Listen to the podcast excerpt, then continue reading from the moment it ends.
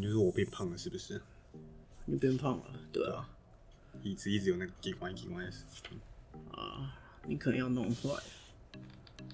这一集、第一集我们的音乐太大声了，弄坏我不会帮你付维修费。没关系啊，之后免费帮我做研究就好。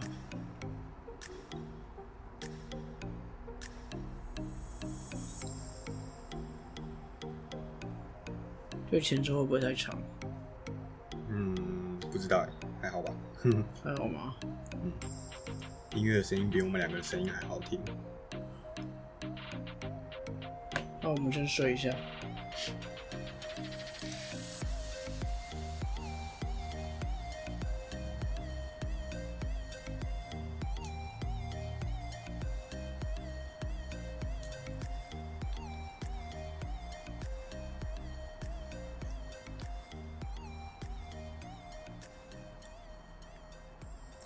家好，欢迎来到综艺体，我是主持人钟义群，啊，在我旁边的是我的好伙伴。嗨，大家好，我是有健。OK 啊，有健，嗯，我们上礼拜发了一个试播集嘛，对啊，对吧？你知道试播集我得到最大的回馈是什么吗？不知道哎。呃，我的身边的朋友给我的一个回馈是，哎、你学弟声音好好听哦，让他多讲一点话。哦，所以我决定了，这一集开始由你来主 part。你你确定他们不是说你的那个口音太重吗？呃，没有他们说你声音很好听，好感觉你很适合做这个，嗯没有没有，我我我沉默寡言，刚一木呢。所以我看我接下来大概一半的时间都给有健讲好了，哦，怎么样？呃，我我好像也没有多领钱，对吧？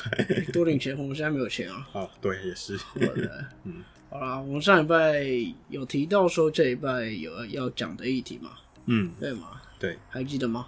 嗯，猪猪，你知道上可爱的猪猪，上礼拜一有一个，哎、上礼拜天啦，嗯。有一个大游行，对，对吧？呃，秋豆嘛。嗯，那我记得秋豆的主题这次就是以美猪议题来为主题，对吧？嗯，应该是说被大家关注到，就大概就剩美猪了啦，对啊，对啊，所以现在美猪议题热度很高，是。我要来蹭这个热度啊，趁热度，对吧？看能不能让我蹭到。嗯，希望可以，那其实美猪的议题啊，我们已经搜寻一两个礼拜了，对吧？对，那其实它可以分为几个层面来讨论的。包括现在可能大家讨论最凶的一个食安层面，嗯，那其实我认为美猪议题不只是食安层面，嗯，这礼拜其实开始我们正式的政策讨论跟分析，嗯，政策分析的流程我上礼拜其实也有提到了，嗯，首先会有一个政策概述，来简述一下政策的背景跟内容，再来我们会收集相关正反方的意见，归纳出一个争议点，最后从这个争议点得出一个我们自己的结论。嗯，那其实刚刚有提到嘛，朋友都觉得有健声音很好听，所以我这边让他多讲话。好，谢谢。其实有健，你可以稍微说聊聊这个瘦肉精的政策的概述嘛。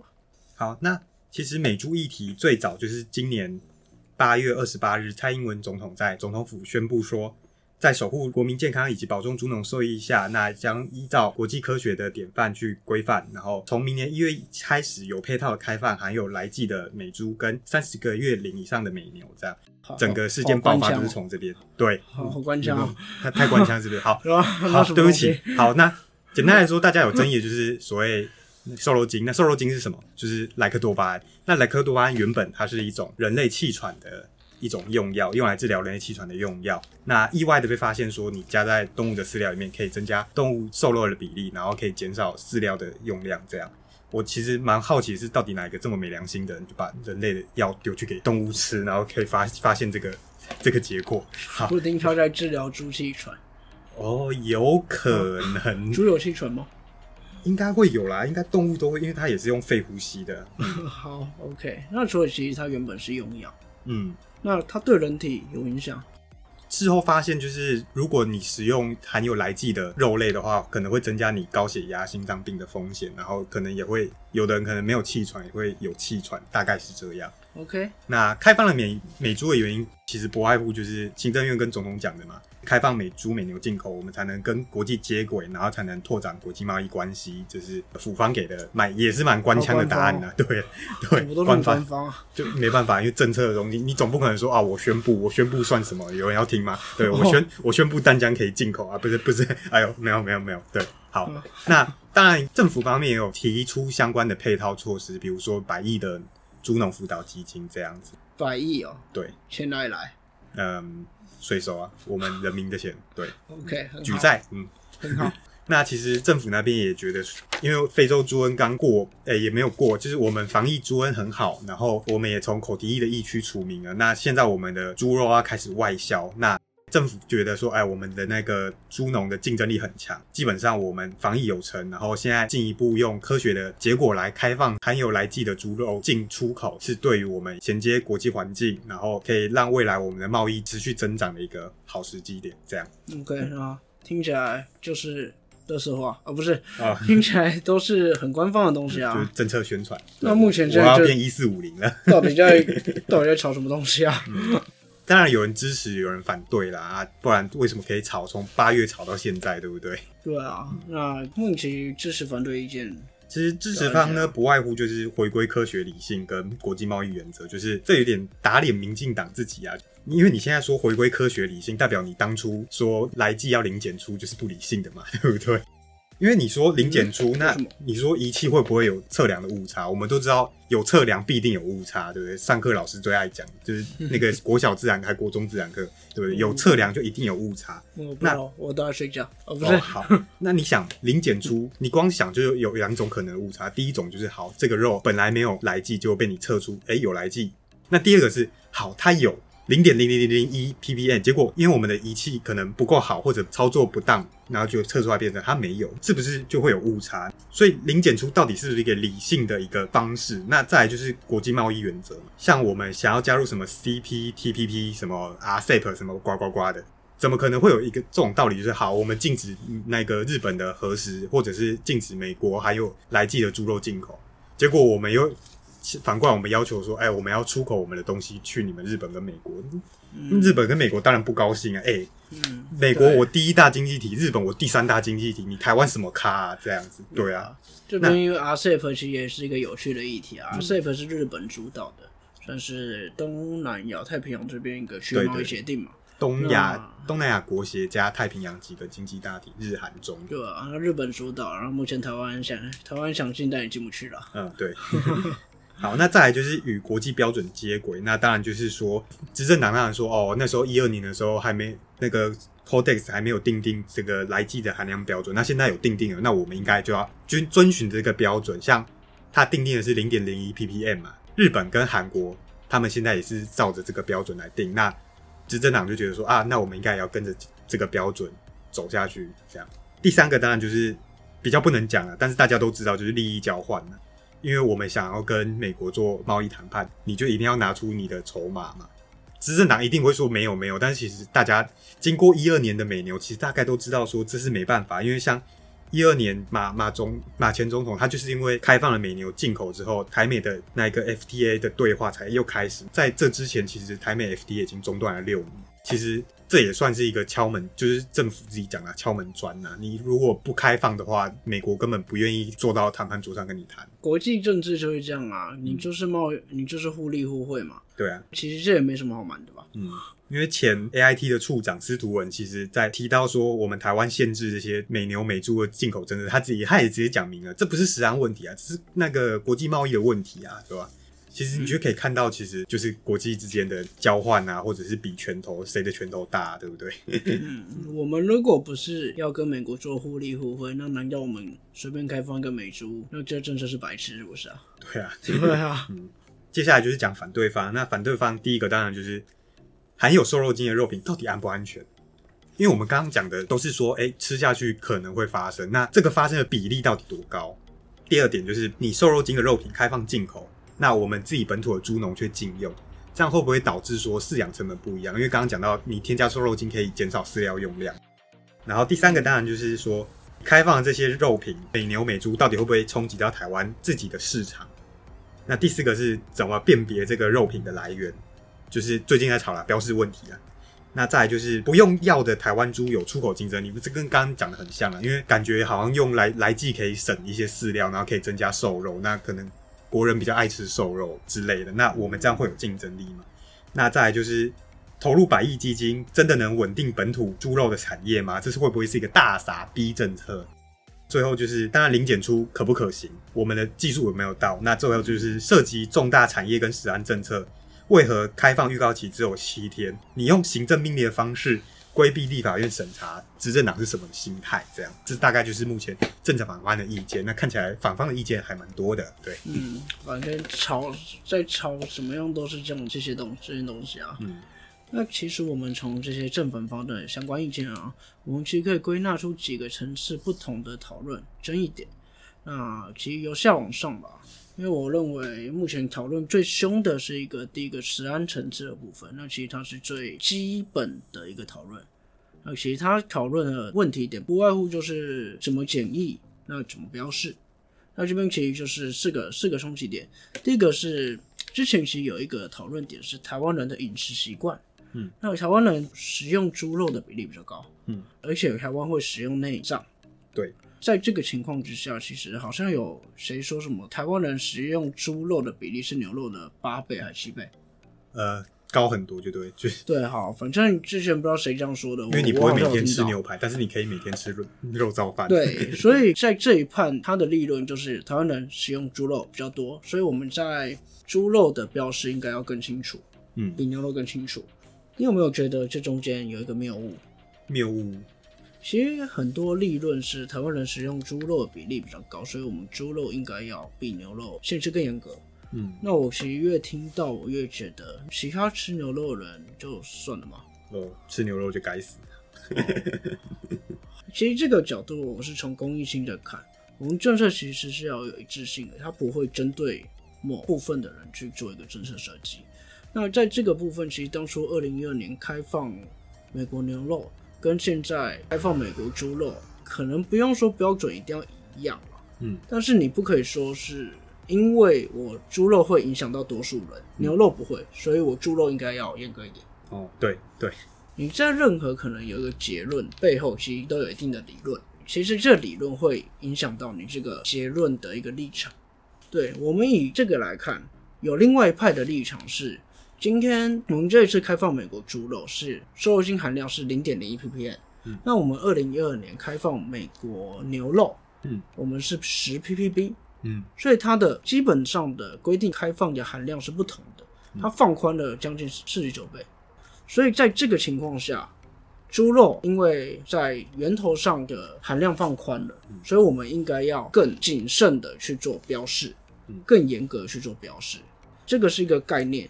它最后的结果都是我应该要去做标识，那会形成这样的结果背后的理由其实不尽相同。嗯，那这背后代表不同意思。以一个公益性的立场，我会觉得不该说出它是影响比较多人。对，那所以少数人被影响就不重要，不能是这样子。没错，这就是一个公益性的问题。你最后得出来结论，但是你当你背后的理论不一样，它其实会影响到你这结论的目的。嗯，那其实这个就是在第一个争议点，台湾人使用猪肉比例比较高。那我真的认为这个理这个理论真的是不太符合一个公益性。嗯，那其实从第一个争议点啊，我们可以带出另外一个问题，就是大家现在吵的如何标示。嗯，标示里面又可以分为几个东西的讨论啊，我们该标示产地还是标示含量？基本上产地是一定要的嘛，因为现行就是有产地。主要民众党跟时代力量也在反映，就是来季的产流量。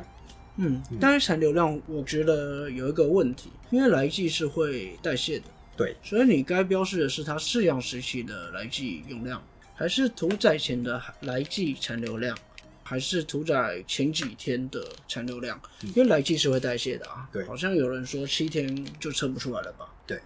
对。所以其实标示就会有就是样子的问题，要标示到什么程度嘛？嗯，标示的争议点其实是两个层次的东西啊。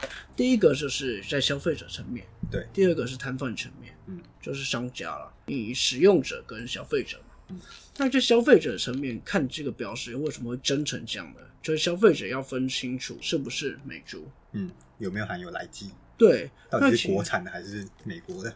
对，那其实这边我们可以回到一个原始点，嗯为什么美猪要使用来剂？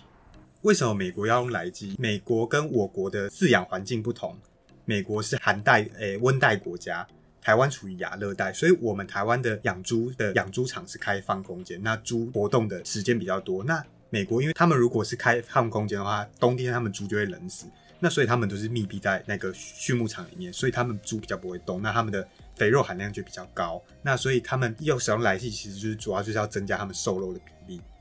嗯，所以其实美国为什么会使用来剂，就是增加品质嘛，嗯，它就是增加品质，让口感比较好。对，呃，我觉得有一个要厘清的东西是，目前开放美国猪肉进口，其实是美国猪肉要打进台湾市场。对，现在大家一直在吵说什么台湾人要开放美国进口，美国猪肉进口，我们要吃毒猪吃毒猪了。那我们是次等公我民。觉得很奇怪。嗯，在市场上面，你原本有十样商品，你今天开放了第十一样商品，难道你就会因为那第十一样商品而不去选择前面十样商品吗？不会啊，对啊，所以对于消费者来讲，我们是多一个选择。对，你要不要选，那个是消费者的层次问题。嗯，对，那消费者会不会选？不外乎就两个东西嘛，第一个品质，第二个价格。CP 值，对啊，那你在品质的部分，你刚刚说，其实美猪是为了提升品质才使用来剂的。嗯其实美猪的品质不会比台湾的猪肉品质还好。嗯，可能呐、可能呐、因为还没进口，所以我我没吃过，我们不知道，但是可能。对，也许好。那在品质部分可能比不过。第二个部分价格，有人说什么美美猪大量饲养，价格会比台湾低，嗯然后又用来寄，所以饲料也比较便宜。嗯，那有没有忽略一个问题啊？美猪是要漂洋过海来台湾，就是运费啦，运费没有加进去。大家有没有在那个实际去超级市场买过猪肉？其实一盒猪肉的价格落在多少？我觉得你知道吗？一百块左右吧，对啊，你觉得猪肉的价格弹性高吗？应该不会太。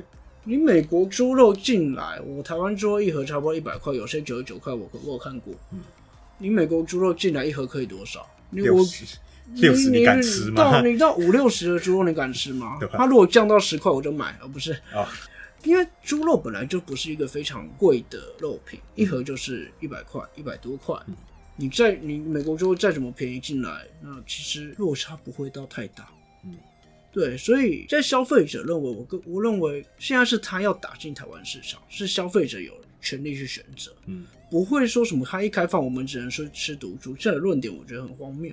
嗯这是消费者的论点，我认为它真的不太会影响到消费者的市场，嗯，至少近期内不会影响。对，短期内应该是不会有太大的影响。对，再来另外一个部分就是我使用者嗯摊贩可能使用猪肉有没有标示清楚，加工食品有没有标示清楚。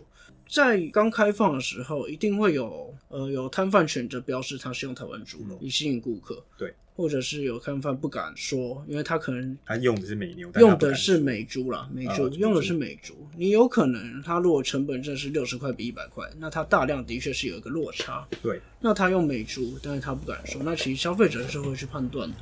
嗯，那最后这个还是回到一个消费者的选择啊。嗯，摊贩用什么肉，那最后还是回到一个消费者的选择。你顶多有遇遇到一些无良无良商家，他跟你讲他用台湾猪肉，但实际上他用美猪。嗯我我说真的，他本来就是会这样做无良商家，我觉得他会用各个手段去降低他的成本，那不用怕美猪了。而且这更证明一点，就是台湾猪真的比美国美国猪好。对啊，所以在使用者方面摊上的部分，那结果我觉得还是回到消费者。那这个其实就回到一个你在食品标示，不管是怎么标标什么，其实就是一个消费者的选择。对你要标示让选消费者可以区分清楚它是产地在哪。那另外一个问题就是它到底打不打进台湾市场？我个人认为短期内应该是没有办法。嗯对吧？那其实这个会牵扯到另外一个层次的问题。我今天开放进口，然后消费者不愿意购买，嗯，呃，说真的，最后这些会怎么办？我觉得国军弟兄辛苦了啊哦，没有国啦。我记得那个国防部有说那个那个有发新闻稿吧，好像说国军不会使用美国猪肉，对好像有这个新闻稿。嗯好啦，那我第一个利益受损的一定是进口商。对，那进口商利益受损两个可能，第一个政府收购，第二个减少进口。对，我政府收购大家要叫，我觉得不太可能啊，啊因为进口商不是本土的商家，对啊，再来减少进口，那减少进口，美国又要叫、欸。嗯，那就给他叫啊，因为没办法，这就是我们台湾人民的选择啊。那再来就是你减少进口，目前我们是想要跟美国谈判，那减少进口，美国那边叫，那你谈判上的是不是又有变数？我觉得还好，因为毕竟这也是短期的市场啊，不可能这么快就可以反映到我们之后的谈判上面。这个其实是要看一个东西，美国到底承诺了我们什么？对，那就是也是执政党现在一直没有讲的，对啊，我们到底多长多久时间内会进行谈判，甚至签约？对啊，啊，如果他根本没有，他根本拉时间拉得很长，拉我要一两年后才谈谈判，然后现在美猪市场就要先，进口，给哇，那我觉得这这就不好了。对，对啊，那他是不是就在说你们进口根本没有没有达成我们的效果？对啊，那谈判是不是就破局了？对，我们目前根本看不到我们到底跟他换，有可能换了换到什么？嗯，开放美猪进口以后，我们可能有什么样的收获？嗯，好，那这其实食品标示可以扯到这么多了。嗯 OK，好，那这个就是在标示层面的一个问题。嗯，那再来第三个，刚刚有提到有冲击国内养猪业，嗯，所以要有百亿的基金下来嘛。对，这个其实会回到那个市场的问题。嗯美国猪肉到底能不能打进台湾市场？这点我真的很存疑。对，那如果它打不进来，是不是对养猪业的冲击其实也还好？是啊，我就觉得这个这个讨论，我就觉得还是回到一个品质的问题。好了，就算有真的有产冲产生冲击，你花了一百亿去补助这个养猪业，我觉得这个产业你不能总是靠政府补助啊。我们看过很多都是产业靠政府补助，结果政政府补助一停或一减少，它就倒了。所以我觉得这个一百亿的养猪基金，我觉得这不是一个完全解决问题的方法。说真的，第一个就是可能真的像陈也陈吉仲，我们农会会主委也讲啊，那个美国开放来猪之后，他们养猪产业没有受到冲击，因为他们的出口量反而增，日本日本猪肉出口量反而增加了。嗯，哎、其实这个冲击是好的。那就算不好的冲击，你光有这一百亿，我觉得这也是短期的。你救个一两年，你之后我们对没办法举债。治本啊对啊，对啊。所以我觉得这个、啊这个讨就是以目前用这个角度来讨论，其实没有很大的意义了。对啊，我觉得在养猪业这个部分，就讲这个其实真的意义不大。对，对，那我也不知道现在为什么吵成这样。好，当然，因为养猪户也是怕自己的生计啊，一定的啦。对啊，好，那其实，在实案城市还有一个问题，就是联合国一个标准，它其实并不是共识。记呃，我记得当初支持方跟联合国里面投票表决，支持方跟反对方差两票而已。就是票数差距真的不大。那因为是共视觉了，这个其实也不是我们能讨论太多，因为这个呃，说真的，它就算不是共识，那也不是台湾能改变的东西。对啊，对对对对对，所以呢，这个是某一个议题，那个问题持有者不在我国了。嗯，对，那讨论这个议题，我觉得对意义也不大。是。但其实十安层次的争议点就是在这几点。但其实我觉得，嗯我也不是觉觉得不是意义不大，而是就是没办法 touch 到我们那个 point，没办法 touch 到大多数人的 point。诶、这个倒不是哦，嗯因为为什么现在十安城市吵这么凶？因为它最接近民众，民众最有感。我就是要实际买美，可能买到美洲人，嗯所以在这个层面，为什么十安城市会讨论的这么热烈，嗯，是有这个原因的。但是我觉得啊，就是还是没办法改，我们讨论再多都没办法改变，因为就是一定得进口了。对，其实这个议题最争议的点，我认为从来都不在十安城市。嗯，实安城市在讨论的东西，不外乎就是标示跟其实我们标示一二年都讨论过，然后之后顶新列有那些，我们讨论已经讨论八七八年有了。对，它就啊是怎么标示跟怎么检测，嗯呃，反过来怎么检测跟怎么标示。或者是怎么抓那些不合法的厂商。对啊，那其实这个东西是很不是说简单，你如果要说，其实就是这些东西而已。很基础的啦，对，那其实在这个议题上面，还有另外两个层次是我觉得更严重的。嗯或许的确不贴近一般消费者，但它影响到的是我们可能法治嗯跟政治上面的一些影响。对，第二个层次就是法律层次的问题。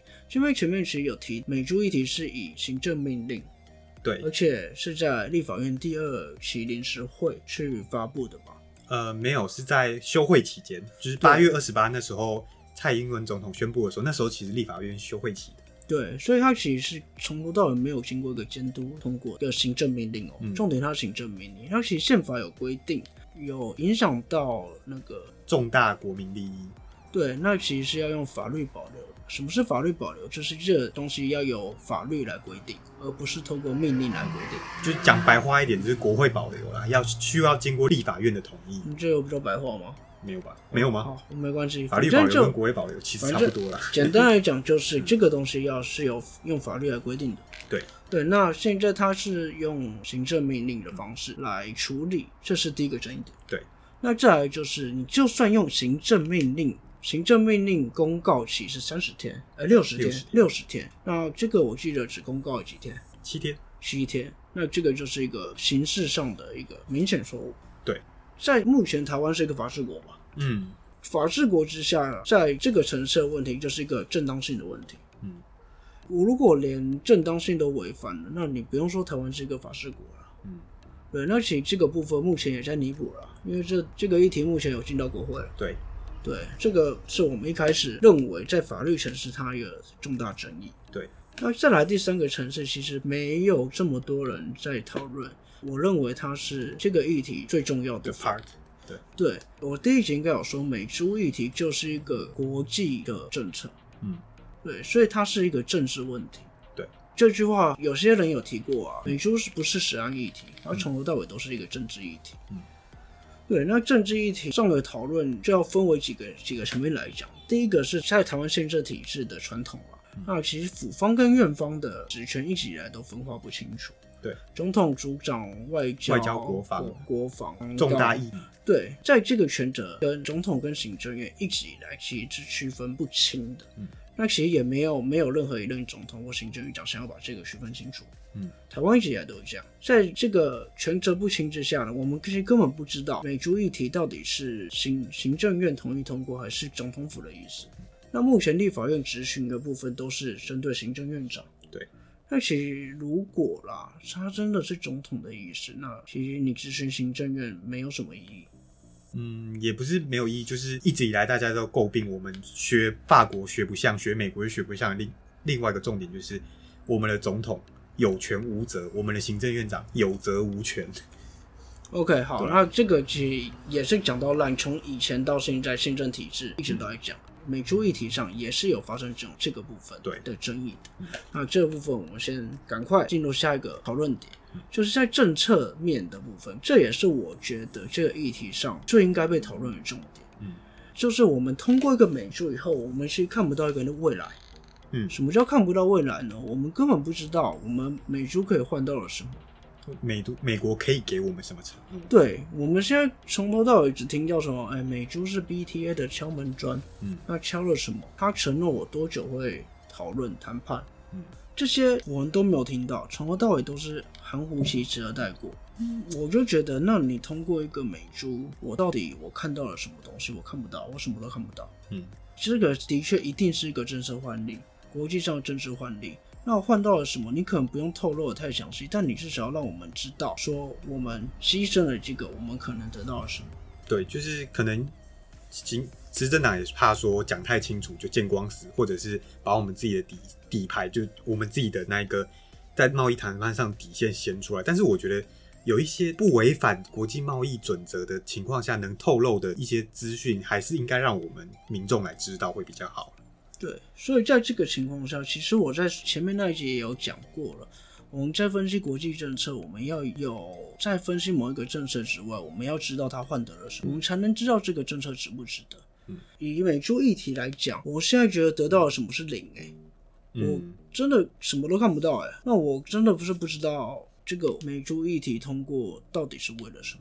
为了让美国爸爸保护我们，我前面讨论过，但太笼你真的打你真的打起来，美国不会来的啊。嗯，对啊，所以这个是我觉得最需要去讨论的地方。对，目前执政党对于这方面的都含糊其辞啊。对，这在政治上还有第三点的争议点嗯，就这个决策其实就是没有经过监督的。嗯，我们不知道到底是谁决定的。对，我们不知道是谁决定，而且他前面也有提到，他是在一个休会期，呃而他就是根本没有经过一个民意的监督。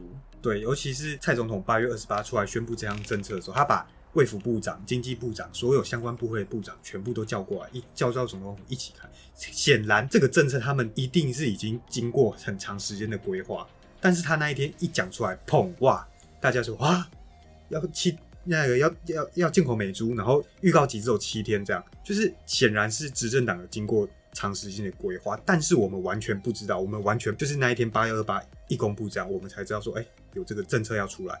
那我们完全不知道说这到底是行政院长决定呢，还是总统决定的？那嗯。我们到底他这个这一些这一些决策过程，我们完全都不知道该怎么监督，感觉就是民执政党已经做好决定，打包好丢出来，OK 就这样。没错，所以这个就是这个政策没有经过监督，那这个就是一个政治层面上的一个非常大的争议。嗯。目前吵最凶的都是在实安层面的问题了。嗯。法律层次跟政治层面真的是我比较少听到在讨论，少数政党有提到。对。对，像时代力量有提出法律层次的问题，对那政治层面有某些议员其实也有提到。对，但民众因为的确实安讨论实安层次比较接地气了，对跟民众最有感觉。嗯我们要成为次等公民了。对，所以那其实我觉得这个也是风尚代一带了。嗯因为我觉得听众听完我们在讲实安城市，大家前面一直批评实安城市的争议，可能会觉得我们是蔡英文派来的人吧。嗯，一四五零，对，对那其实其实不是重点，但我们是觉得实安城市的讨论意义不大。对，这个议题最重要的其实真的是法律层次跟政治层次的讨论。嗯，那在法律面目前在解决，那在这政治面呢，目前是听不到任何声音啊。对，所以这个就是我我们要说的重点，我们要记住，美洲议题是一个国际间政治换力的手段。嗯，换力我们一定要看得到，我们换到了什么。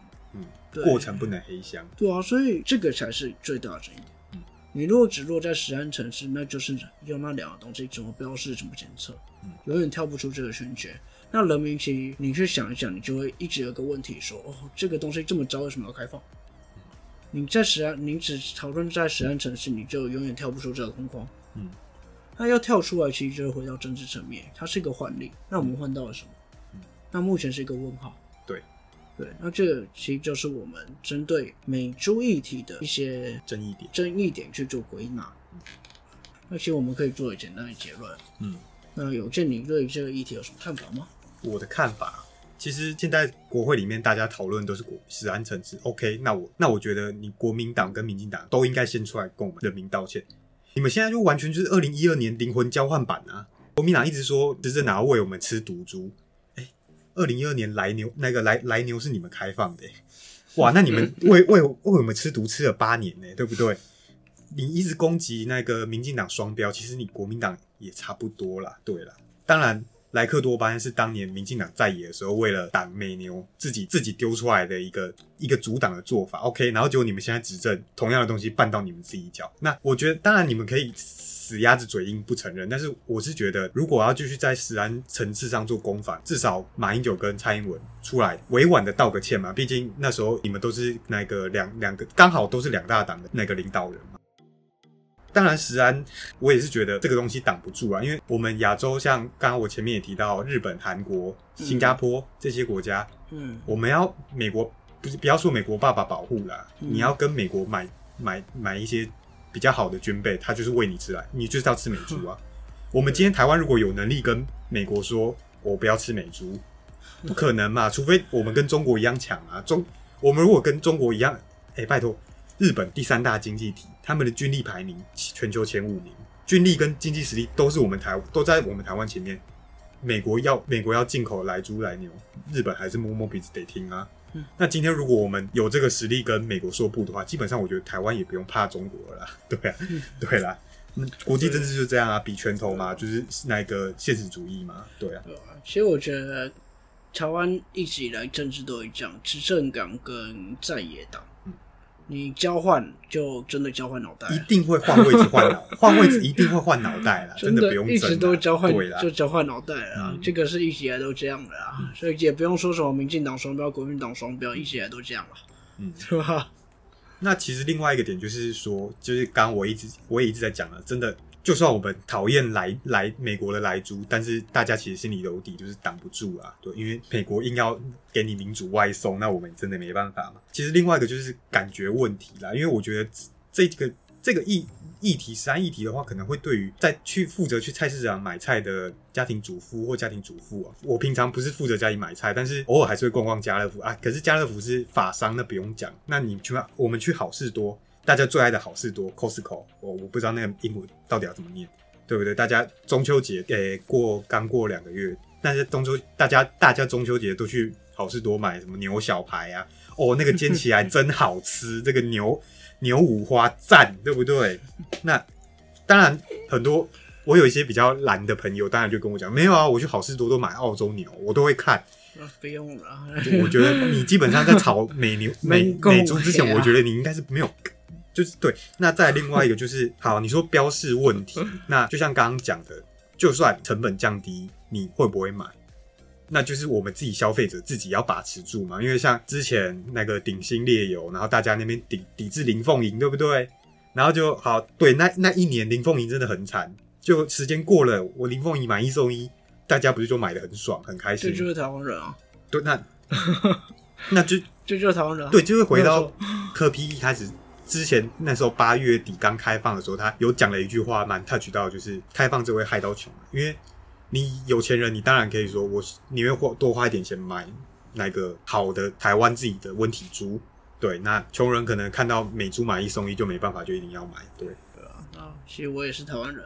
哦，我 好，那再就是所谓跟随国际规范。那因为有的人说那个 Codex 就是美国控制的嘛，那受那个实验的也是美国自己那边做，那样本太少，那那个欧盟欧盟没有没有没有采纳那份标准。那其实当然很多人就会觉得说，你用这个看法就是一四五零了，但是就是日本跟韩国比我们强大。他们也都开放了，为何我们不行？那如果不依照国际标准的话，我们可以依照哪哪一些标准？这样，因为看来就是挡不住。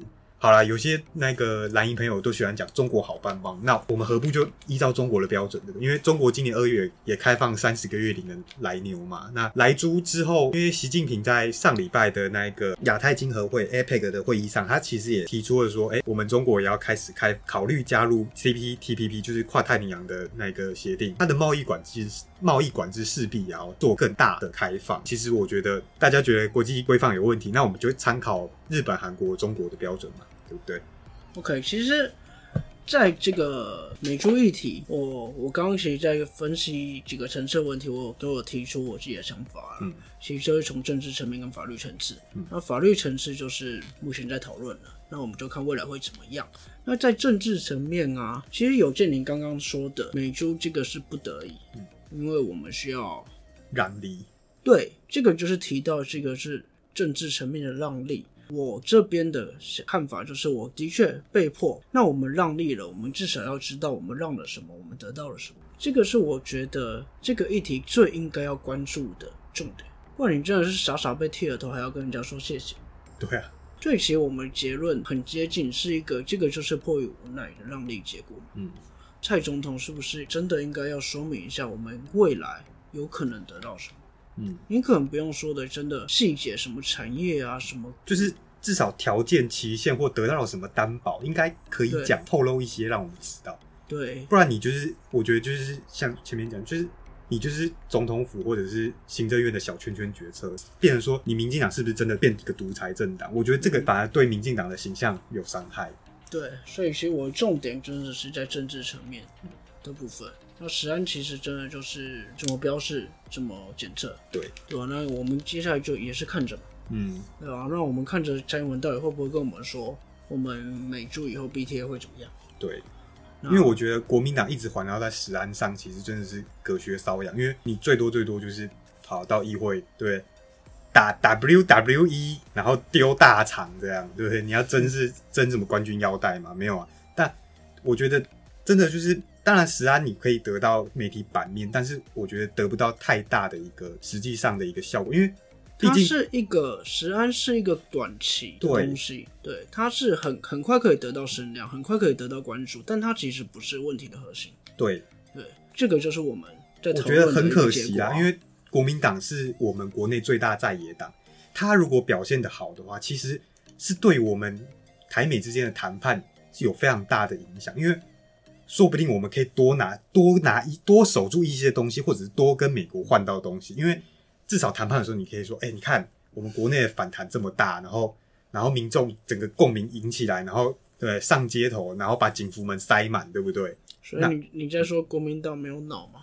呃，没有，只是我觉得他 你一个秋豆都已经结合了其他人，然后结果连一个警服们都塞不满，我觉得真的有点弱啦，有点对啊，看看的有点不忍心啊，因为这我觉 OK 得啦时代力量跟民众党的论述都都吊打他们了，真的。OK 啦，所以这个东西真的还还有讨论空间啊。然后未来要怎么发展，我们也是要继续看。嗯对，那我们这边的结论其实就是政治问题。嗯，对，我们到底换到了什么？我们看不到未来。那我们其实真的也讲蛮久的，对，因为其实这个议题真的很大。嗯你如果从实案议题看，其实它很小，它可能真的是二十分钟讲得完的。其实我说真的啊，你实安法律政治各做一集都可以，对，但是那个热度可能就过了。对，那真的是蛮对我们来讲，第一个要第一个政策分析要讲这个议题，其实真的有一定的挑战性，因为它不是我们想象的这么简单的一个政策，嗯，所以这算是我们一个挑战啊。对，对，那其实我们下礼拜有想好要想什么东西吗？还没看新闻吧？看有没有更劲爆的那一个，我觉得 NCC 换照不错啊。但是有点被那个美珠盖过了啦。不过哦是可以讲啊，对啊，也不是盖过啦，反正我们就是要找到一个我们觉得重要、有意义可以去分析的议题。嗯，对，那其实重要可能一个礼拜有很多啦，那我们就分级慢慢的来讲。或者是看我们的听众老爷们有没有要提供意见，这样可以到我们的粉丝团、粉丝专有这个东西吗？对，那其实哎、有正提到一个非常好的东西，来谢谢工商，哦不是，那其实我们中艺体的 FB 粉丝团已经建立了，那在 Apple Podcast 跟 Google Podcast 也都已经上线了。哦，那其中当然还有其他相其他相关的 podcast 平台啦，KKBox、Spotify 都有，大家可以关注我们在 FB 的粉丝团上面都有各级的连接。嗯，如果有什么样的意见，也都可以在粉丝团上留言跟我反馈，不管不管是对我内容要骂我也好，觉得我蹭热度也好，一四五零啊，民进党侧翼啊，或对，或者是未来有什么议题，觉得大家觉得值得分析的，都可以来帮助我。这个对我们真的是一个帮助。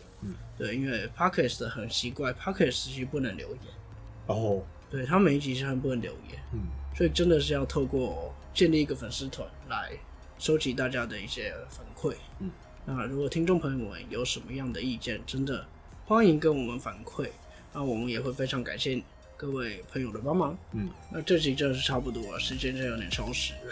对，感谢大家的收听，这边是综艺题，我是综艺群，我是有健，我们下次见。拜拜。